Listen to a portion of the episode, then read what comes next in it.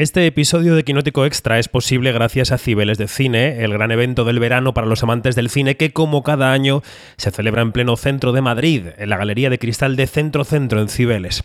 Del 29 de junio al 14 de septiembre más de 70 películas de cine clásico, de culto, de humor, familiares y los últimos éxitos de la taquilla. Más información y venta de entradas en cibelesdecine.com. Quinótico Extra, el podcast de Quinótico para saber más con David Martos. Quinótico.es Cuarto y último episodio de la colaboración entre Quinótico y Cibeles de Cine este verano. Y vamos a hablar de una película que se va a proyectar en ese recinto, en Cibeles de Cine, el próximo domingo 23 de julio a las 10 de la noche. O sea, cuando España esté recontando votos, si te quieres refugiar de la lluvia de votos y del calor madrileño, te puedes eh, eh, sentar en Cibeles de Cine para ver con faldas y a lo loco, año 1959, una película que comienza con esta maravillosa banda sonora.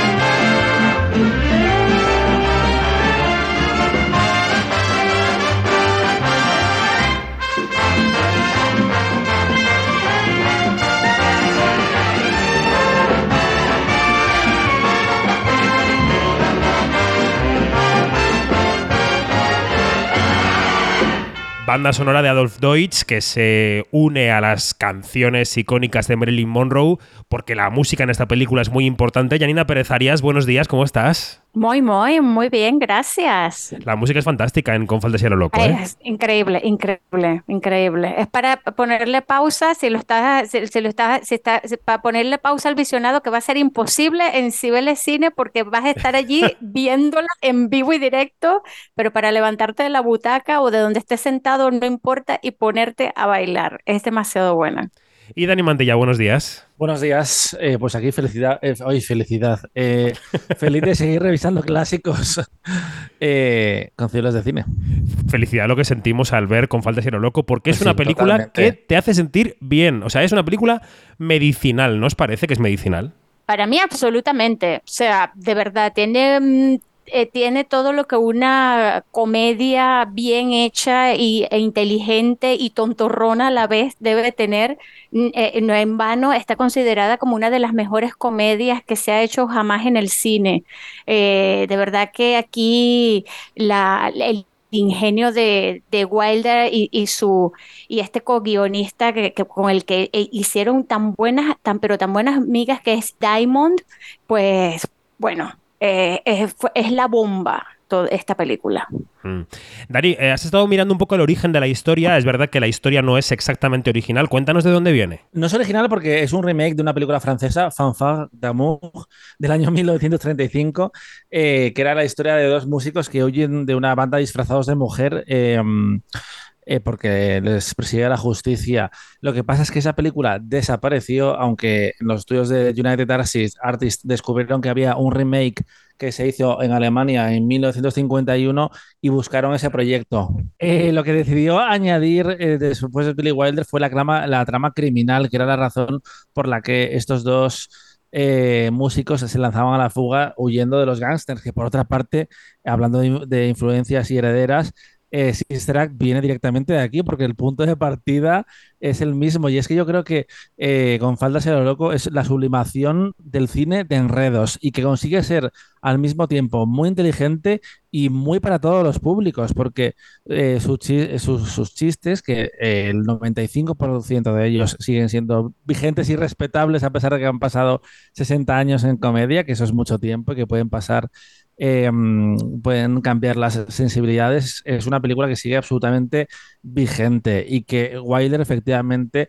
decidió hacer suya y que fue interesante porque fue la primera de las siete películas que hizo con Jack Lemmon.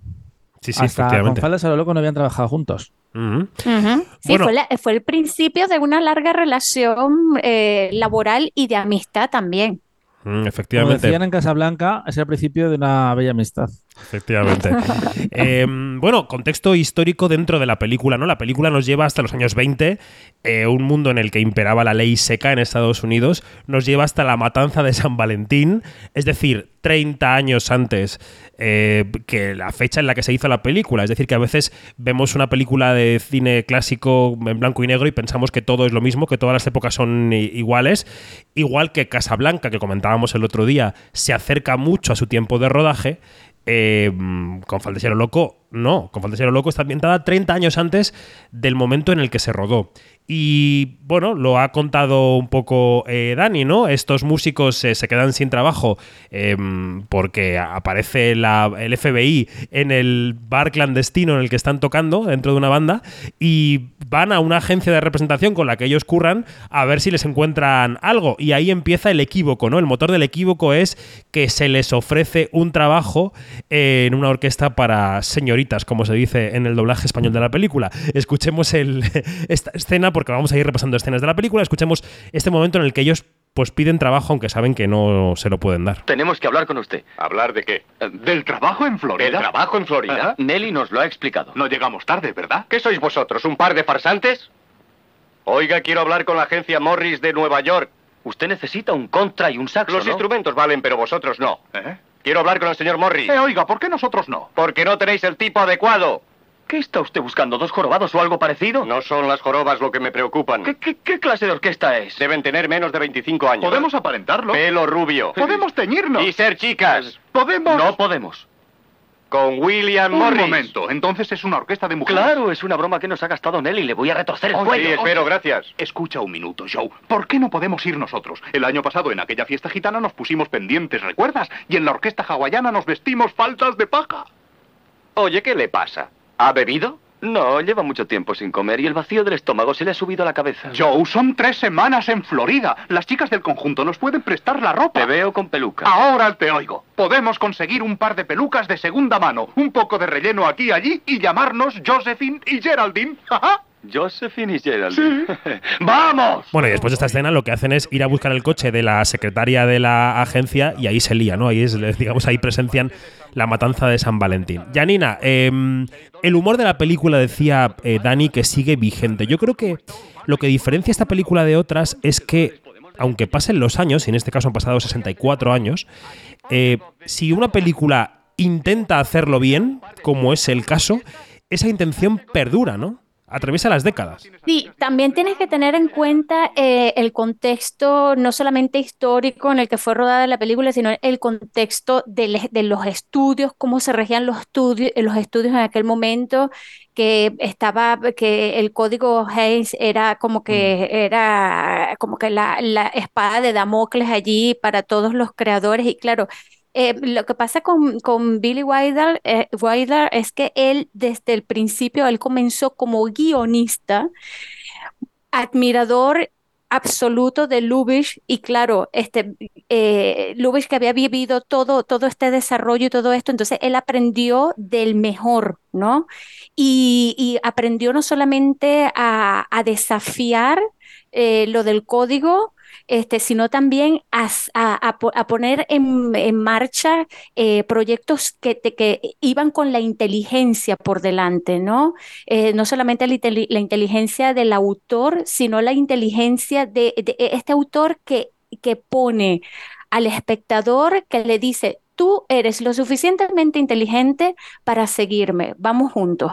Entonces, claro, allí tú ves toda, toda esta parafernalia de, que, que él monta, que, que, claro, que es este, no solamente lo de, el desafío al código, sino también esta, este, la estructura de tres actos, que es también el, el cómo usar el uso de las palabras, que también esto también se traduce al, al y vuelvo y repito, al, a, la, a, esta llave que hizo con, con Diamond, que trabajaban juntos, que escribían juntos, ese, porque claro, con Diamond también se inicia una, una era importante en el trabajo de Wilder, y porque él antes trabajaba con otro co-guionista, y entonces, claro, todo esto, todo esto hace o ha hecho que con Faltas a lo loco haya trascendido durante tantas generaciones y que, y que todavía tú la veas y puedo sonrojar porque me estoy riendo. No puedo decir, ay, ay, ay, que, que, fuera de lugar y esto, porque eh, de verdad que, que, no hay cosas fuera de lugar.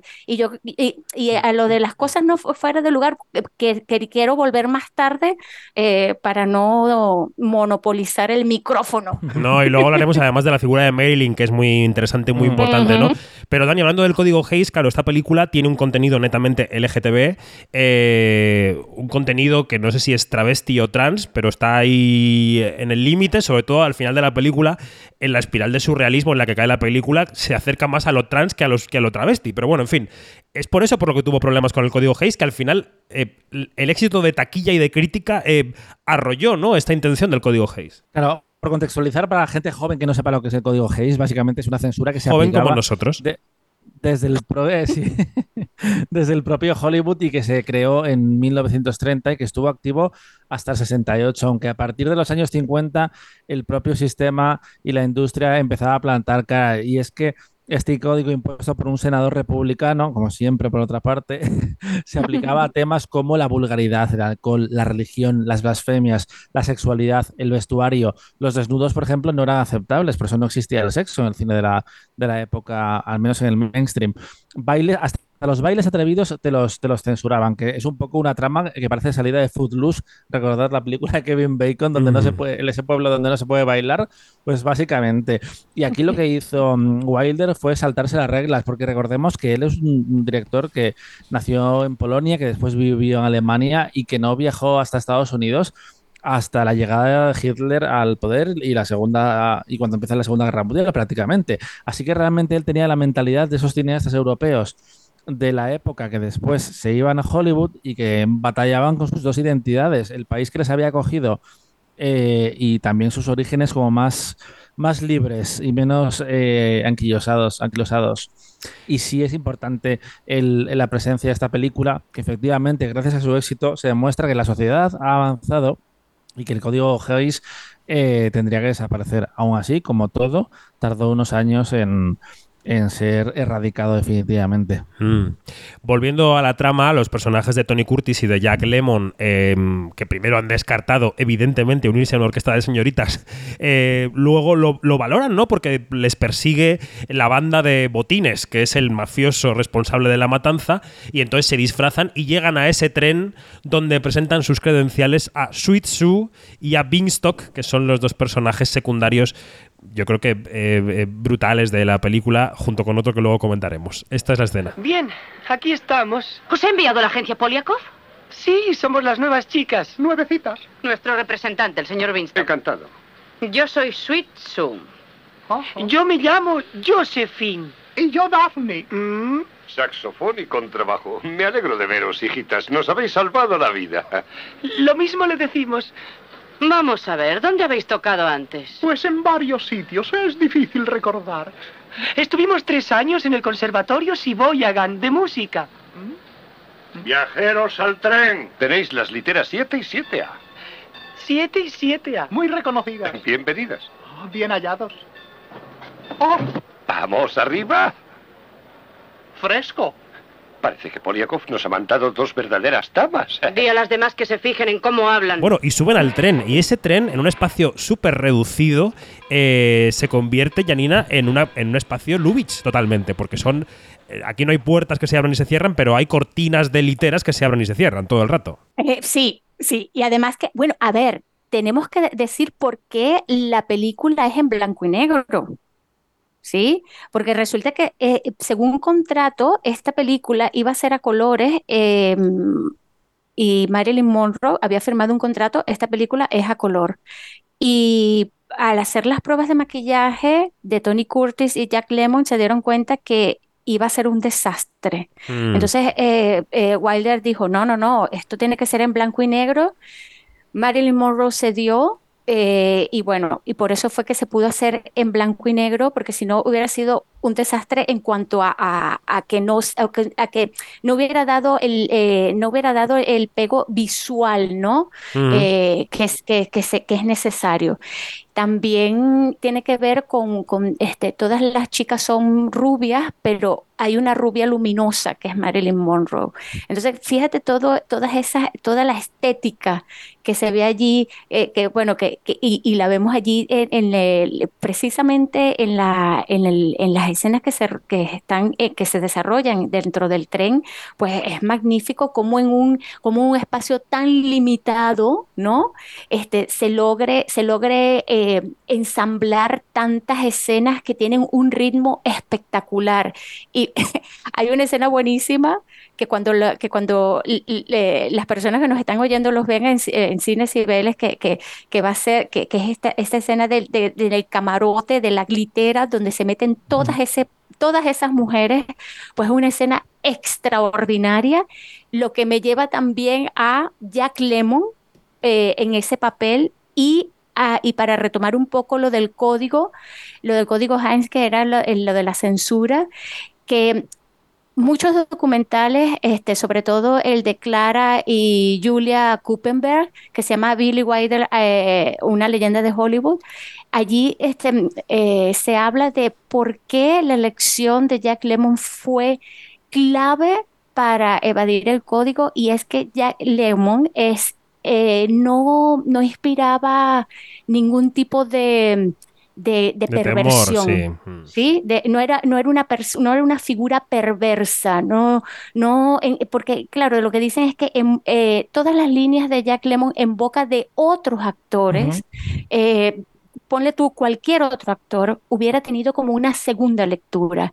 Y Jack Lemmon, hasta ese momento que ya tenía un Oscar, eh, pues mira, eh, era el chico de al lado, el chico, este chico que, que, que todo el mundo le tiene como estima, que no le ve malas intenciones y todo eso. Entonces, claro, es por eso que, que esta película sale avante y por, y por eso que el- el personaje de, de Jack Lemmon pues fue clave para la historia, ¿no? Y Jack Lemmon haciendo ese personaje. Sí, sí. Eh, Yanni, eh, escuchándote, eh, he pensado en el caso de Filadelfia y de Tom Hanks. Y Sí. es que es el peso que tienen a veces las estrellas de cine, que no es lo mismo que lo interprete una persona que otra en particular. O, por ejemplo, uno de los casos más famosos es un tranvía llamado Deseo, que nadie entendía cómo esas mujeres le aguantaban al pobre eh, Kowalski hasta que de repente tú veías que era Marlon Brando, que es algo que, por cierto, Y decías, eh, bueno, ya pues que la aguanten. en Broadway, porque eh, la película es una adaptación de la obra de Tennessee Williams y Marlon Brando ya la hizo en Broadway. Y es como, no, no, claro, es que no es lo mismo que lo interprete mm, X actor Sí. que Marlon Brando. Que al final las estrellas de cine, una de las cosas que tienen es ese, esa información, ese poder que tiene el espectador. Y Jack Lemmon eh, tiene esa dignidad, esa naturalidad que igual hace que mm, eliminar todo lo potencialmente corrosivo en la época que tenía el personaje de Daphne. Que por cierto, eh, es el personaje más memorable, yo creo, de, de la película. Y el año pasado se ha hecho una adaptación en Broadway, una actualización de, de la historia, eh, en la que el personaje de Daphne está interpretado por J. Harrison G., que además se convirtió en el primer intérprete no binario en ganar eh, el Tony este año. Mm. Eh, y también pues abrazaba esa, ese concepto queer, ese concepto eh, LGTB del que hablábamos hace un momento y que ahora en 2023 sí podemos hablar en esos términos, pero en el 59 no se podía y aún así está así, porque recordemos que todavía no se había estrenado, por ejemplo, La calumnia, eh, una película fantástica, pero que demostraba cómo se hablaba todavía entonces en, en la época en Hollywood del tabú de la homosexualidad. Había que ir muy por, con mucho cuidado. De, precisamente sobre calumnias se escribió hace poco en, en Quinótico nuestra compañera Noelia. Sí, sí, Noelia Dan, efectivamente. Mm. Eh, dos reflexiones en torno a lo que decís, ¿no? La primera sobre Jack Lemon es que es naturalísimo como su personaje más avanzada de la película, cuando aparece Osgood, ese millonario un poco salido, ¿no? Eh, va, va- va cambiando. O sea, primero considera completamente inconcebible que, que po- poder eh, dejar ni siquiera que otro hombre le toque el culo en el ascensor y va cambiando a planear una vida con él sin realmente plantearse una orientación sexual determinada o una condición determinada, sino que de repente empieza a desarrollar sentimientos y eso Total. mm, es naturalísimo. Y luego, en- eh, al hilo de la reflexión de Janina sobre el blanco y negro, es curioso, Dani, que el único Oscar que ganó la película fue el Oscar a mejor Mm. vestuario en blanco y negro, ¿no? Sí, tuvo seis nominaciones, estuvo en, en mejor eh, dirección, guion, actor eh, para Jack Lemmon, eh, que además solo estuvo nominado dos veces por, por películas de Billy Wilder, la otra fue evidentemente El apartamento. Maravilla. Y también estuvo, no, no estuvo en película, eh, increíblemente no estuvo en película, es, es una de esas ausencias que han envejecido mal, pero ese año teníamos títulos como Ben-Hur, como El diario de Ana Frank, como Anatomía de un asesinato, Historia de una monja con Audrey Hepburn, o una película que a mí me encanta y que recomiendo mucho, que es Un lugar en la cumbre, que hace un programa doble con eh, Un lugar en el sol, que habla sobre arribismos, un poco el talento de Mr. Ripley, pero de los, de los años 50. Ujú. Eh, pero sí, sí, no estuvo en mejor película en el año, en el año 59.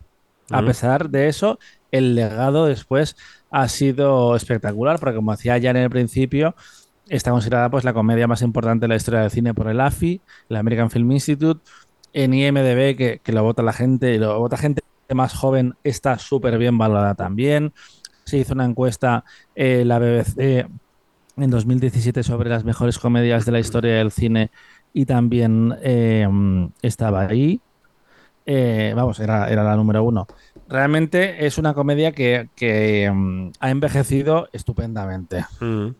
Decíamos que en ese tren se forma una gran fiesta y es hora de llegar a Sugar Cane, ¿no? Es hora de llegar a Marilyn Monroe, a una chica, una chica humilde, eh, Sugar Kowalski, que se enrola en esa orquesta de señoritas y que en una escena mítica y totalmente polisémica que habla no solo de Sugar Cane, sino de la propia Marilyn Monroe, como luego hemos visto en biografías, en películas posteriores, ella habla de su poco cerebro y de su atracción por los hombres en esta conversación con Tony Curtis que yo creo que ha pasado a la historia. Vigila por si viene su. Si Birstock te pescara otra vez. No comprendo por qué haces eso. Quizá porque soy tonta. Yo no diría eso. Un poco inconsciente, quizá. No, idiota, simplemente. Si yo tuviera un poco de cerebro, no estaría en este tren con esa orquesta de chicas. ¿Por qué aceptaste el empleo? Yo cantaba habitualmente en orquestas de hombres. ¿Tú has trabajado alguna vez en orquestas de hombres?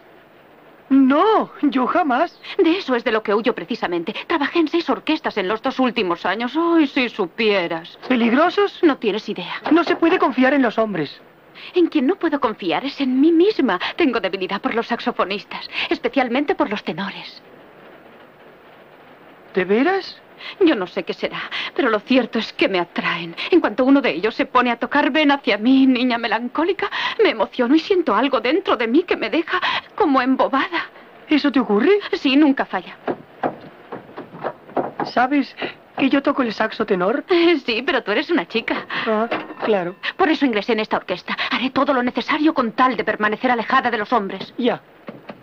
No puedes llegar a imaginarte los sinvergüenzas que son. Te enamoras de ellos apasionadamente. Crees que el amor es algo maravilloso y cuando menos lo esperas te piden dinero prestado para gastárselo con otras mujeres o jugárselo en las carreras. No puedo creerlo. Y un buen día el hombre de tus sueños coge el saxofón, se larga y no deja más que cuentas pendientes que tú tienes que pagar por él. Es muy triste. Luego debes sobreponerte y enamorarte de otro saxofonista rápidamente. Y así una y otra vez. ¿Te das cuenta? No tengo cerebro. El cerebro no lo es todo. Running wild, lost control. Running wild, mighty bold.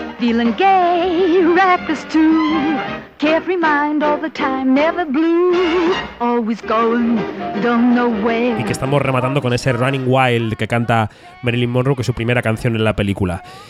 Janina, ¿cómo, cómo estas palabras de, de, Marilyn Monroe resuenan? Resuenan en su vida, también en su muerte, en nuestro presente de revisión de su figura, cuando dice si tuviera un poco de cerebro, ¿no? En una frase que revela una completísima inteligencia, tanto del personaje como de la actriz. Eh, supongo que te ha despertado cosas volver a ver esa escena, ¿no? Sí, claro. Este, bueno, yo creo que, al momento de, la escritura, Wilder y, Diamond tenían muy presente, aunque, aunque, aunque ellos, aunque ellos en, muchos documentales y hasta por escrito han dicho, bueno, teníamos la esperanza que, que Marilyn tomara este papel, pero yo creo que tenían en mente a esta mujer, porque no es posible que le hayan puesto em, palabras en la boca que son claves, ¿no? Frases que son claves y que, y que claro, tomando en cuenta que también que eh, que eh, en aquella época se usaba también una reescritura eh, del guion sobre la marcha, ¿sí? Entonces, claro, todo, todo es posible, todo, todo es posible en cuanto a que, a que lo pensaron para ella y también en cuanto a que Diamond y Wilder se juntaron y dijeron, vamos, ya tenemos a la, a la Monroe, pues vamos a ponerle frases que, este, que tengan mucho que ver con ella, ¿no? Que le arranquen esa, esa, esa cuestión de la verdad. Em, Marilyn Monroe para el momento de, de este, de, de, este rodaje estaba atravesando por una época bastante chunga. Ya mm. fíjate que tres años después murió. Eh, era una estrella absolutísima, era una estrella brutal. Era, un estrellón, era un estrellón y, y este, lo, de, lo de ser estrellón iba, eh, e, era, eh, e, era directamente proporcional a sus inseguridades. O sea, mientras más estrella era, más insegura era, más, eh, más se hundía en sus adicciones a, los, a las pastillas, a todo esto. Entonces, claro, hay una, una, cosa que, bueno, después de muerta, Wilder sí dijo algo que yo no tenía ningún problema con Marilyn, Marilyn tenía problemas con Marilyn. Y es cierto, ¿no? Entonces, claro, estaba en un momento muy, muy álgido y resulta que Marilyn da en esta película lo mejor de sí, pese a que no estaba bien, y es el gran papel de su vida.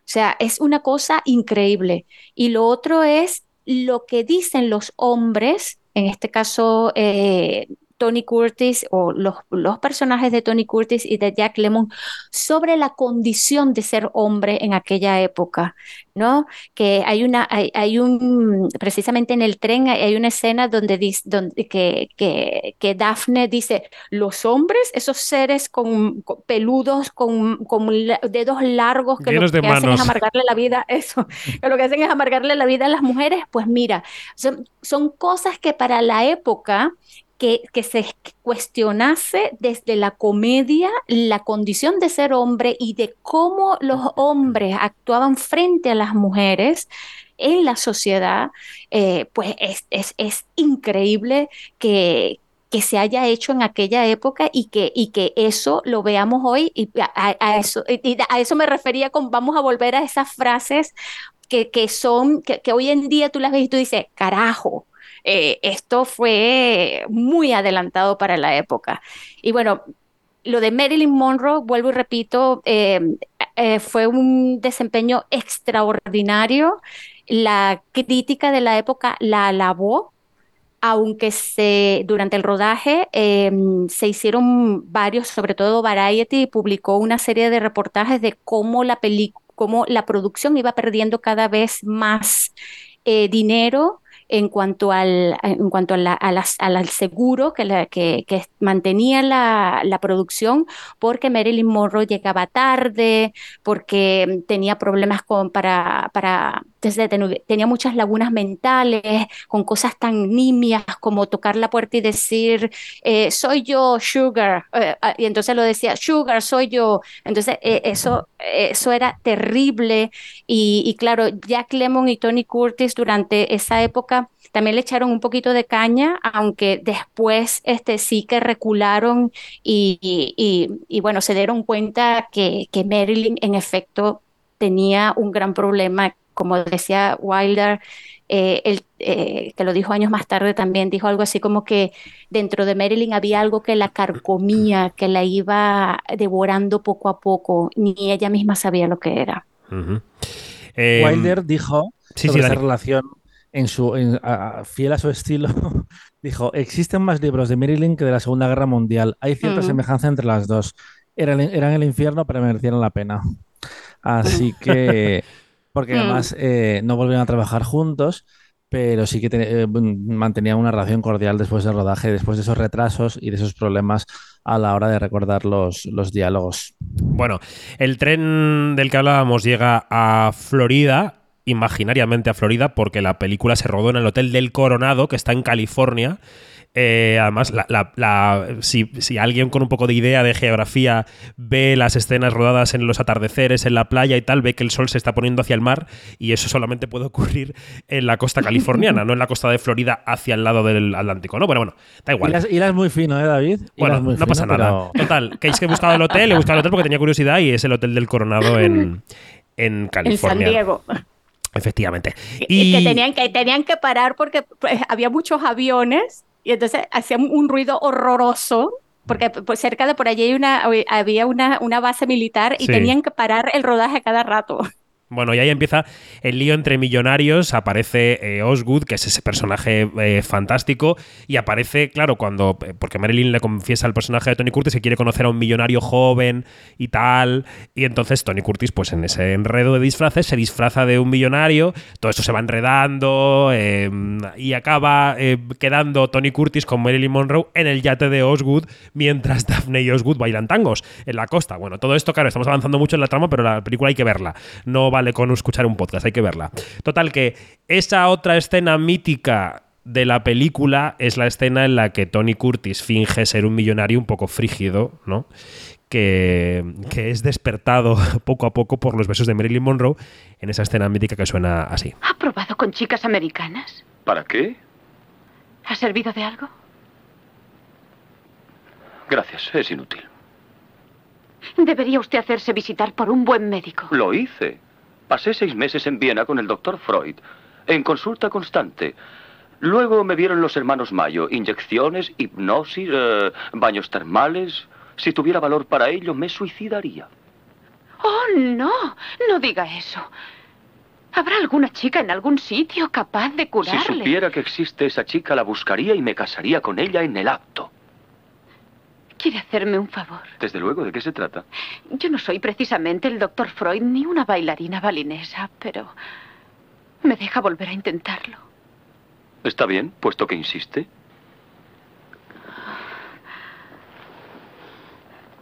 ¿Sigue sin emocionarse? Me temo que sí. Lo siento muchísimo. ¿Un poco más de champán? ¿Y si pusiéramos la radio y oscureciésemos un poco el ambiente? Es usted extremadamente amable al querer ayudarme, pero lo considero inútil. Creo que la llave de la luz está ahí. Debajo está la radio. Es como llevar a un concierto a quien está sordo como una tapia. I wanna be loved by you, just you, nobody else but you.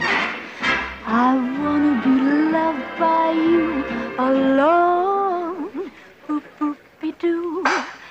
I wanna be kissed by you, just you, nobody else but you. I wanna be kissed by you alone. I couldn't aspire to anything higher than to feel the desire to make you my own. Ba-doodly-dum, boo. Y que rematamos con el otro gran temazo de la película que es I Wanna Be Loved by You, que canta Marilyn Monroe. Em, la película mantiene el nivel todo el rato de, de la comedia y del David, tono, David, ¿no? una- un, un Sí. momento eh, sobre esa escena en, en el yate. Claro. Es cuando vemos a, a Tony Curtis eh, con esa versión más refinada de sí mismo, que eh, años después del estreno de la película contó que le preguntó antes de empezar a rodar a Billy Wilder si podía imitar a Cary Grant para eh, recrear ese millonario estiloso y un poco manipulador. A Wilder le hizo gracia la idea y lo hicieron así. Y tiempo después, por lo visto, a, a Cary Grant le hizo gracia la parodia, aunque dijo, yo en realidad no hablo así. Aunque es una manera de reconocer que sí, ¿no? Pero bueno, eh, tampoco vamos a meternos mucho con Cary Grant, que es otro de los ídolos de nuestro corazón. Eh, no, iba a decir que, que esto, esta escena la película mantiene el ritmo todo el rato, después llegan los mafiosos que están buscando a los músicos y se lía, en fin. Y quería desembocar evidentemente en el final de la película, que nos da una de las frases míticas, no solo de la película, sino de la historia del cine. Eh, no sé si habéis apuntado alguna frase mítica más de la película o no, pero si queréis podemos escuchar el final directamente y a partir de ahí conversamos. Escuchemos. Vamos. Tú no puedes quererme, Sugar. Soy falso y embustero. Un saxofonista. Uno de esos individuos de los que tú andabas huyendo. Lo sé, y no me importa. Sugar, sé razonable. Vuelve a donde están los millonarios. Procura encontrar uno que lo sea de verdad y cásate con él, en lugar de hacerlo con un saxofonista cargado de deudas. Prefiero tus deudas que los millones de otros. Pero yo...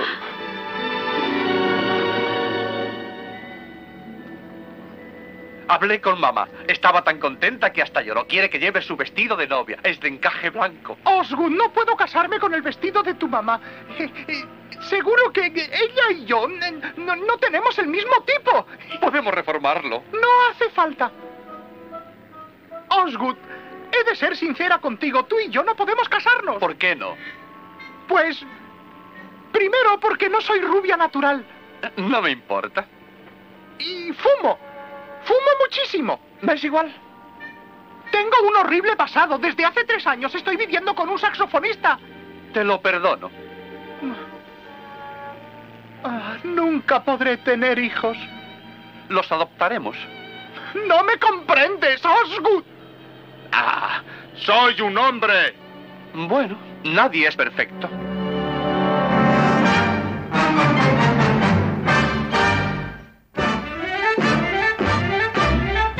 Claro, es que esta asunción de Osgood de, de, todo lo que se supone que es malo y que está en Daphne, en Jack Lemon, es la cumbre de la comedia, por un lado, y la cumbre de, esa, de ese lado LGTB que tanto odió el código Hayes, ¿no? Y todo lo que representaba. Eh, ¿Qué significa este final para vosotros, para la historia del cine? ¿Qué veis en este final? Pues un paso adelante, realmente es una mirada al futuro y, un, una falta de, prejuicios que realmente era necesaria en el cine, no, en la sociedad estadounidense de la época. Y en ese sentido se adelantó absolutamente a su tiempo, porque mm, aún tardarían varias décadas en llegar la verdadera diversidad y la tolerancia, porque recordemos que hasta finales de los años 80, por ejemplo, la homosexualidad fue considerada una, una enfermedad. Así que realmente esto pasó 30 años antes en una película para todos los públicos y en ese sentido es absolutamente revolucionario. Ya, Nina. Sí, mira, estoy completamente de acuerdo. Además, que, eh, claro, eh, eh, tanto Wilder como Daemon en aquel momento no podían decir abiertamente esto es una película pro gay ni nada de esto, o sea, porque, no lo podían decir, pero evidentemente es evidente que por ahí van los tiros, porque todo el diálogo nos lleva a esto, eh, de no voy a poder tener hijos, no importa, los adoptamos. O sea, perdón, todo esto es una cosa impresionante y sobre todo soy un hombre, eh, bueno, nadie es perfecto, ¿no? Entonces, claro, es, es como que la cumbre. Y esa frase, bueno, nadie es perfecto, Wilder no estaba, pero nada convencido, nada. O sea, no le gustaba nada decían, no, no da, no, no, no, no, y Diamond que sí, que sí, que sí. Estas eran, estas eran todas las, eh, eh, todos los procesos creativos de, esta, de estas dos personitas. Eran, por eso eh, eran súper interesantes. De hecho, hay por allí otro documental donde, donde ellos, no sé si recrean, bueno, sí, lo recrean, donde hay este, escenas que recrean el modo en el que ellos trabajaban, que era que se encerraban en una habitación y de ahí no salía hasta que saliese algo sobre papel. Eh, y bueno, y tanto dio, tanto insistió Diamond que se quedó la frase y tan, tan, tanto, tanto trascendió que hoy en día esa frase está en la lápida de Wilder. Ah, dice, soy un escritor, pero nadie es perfecto. Imagínate. Total. Vemos tantos, tantas películas y tantos malos guiones, Dani, que el valor de un guion cobra tanta fuerza en este momento. Absolutamente. Estás hablando de, de frases favoritas que teníamos en, en, la película y hay otro momento que enroca precisamente con el final, pero que me parece que está introducido mm, como de forma pasajera, pero que también es revelador eh, del arco del personaje de, de Daphne y de lo um, ingeniosa que era la película en todo momento. Cuando ellos se dan cuenta de que les han descubierto y de que tienen que acabar con, con esa farsa, huir y huir antes de que les pillen, eh, Daphne se lamenta ante su amigo, porque no, además no lo hace con un desconocido, no, no, con su amigo dice, ¿dónde voy a encontrar un hombre como él? es que es, es, magnífico, claro, y tiene toda la razón, sí. efectivamente. Bueno, pues ha sido un repaso somero, ¿eh? porque la película es muy profunda, de hecho es una película profundamente adulta que es ideal para ver con niños, de Con faldas y a lo loco, que se proyecta este domingo 23 de julio, domingo electoral en España, en Cibeles de Cine. Dani, Janina, gracias, un beso fuerte. Un abrazo. Chao.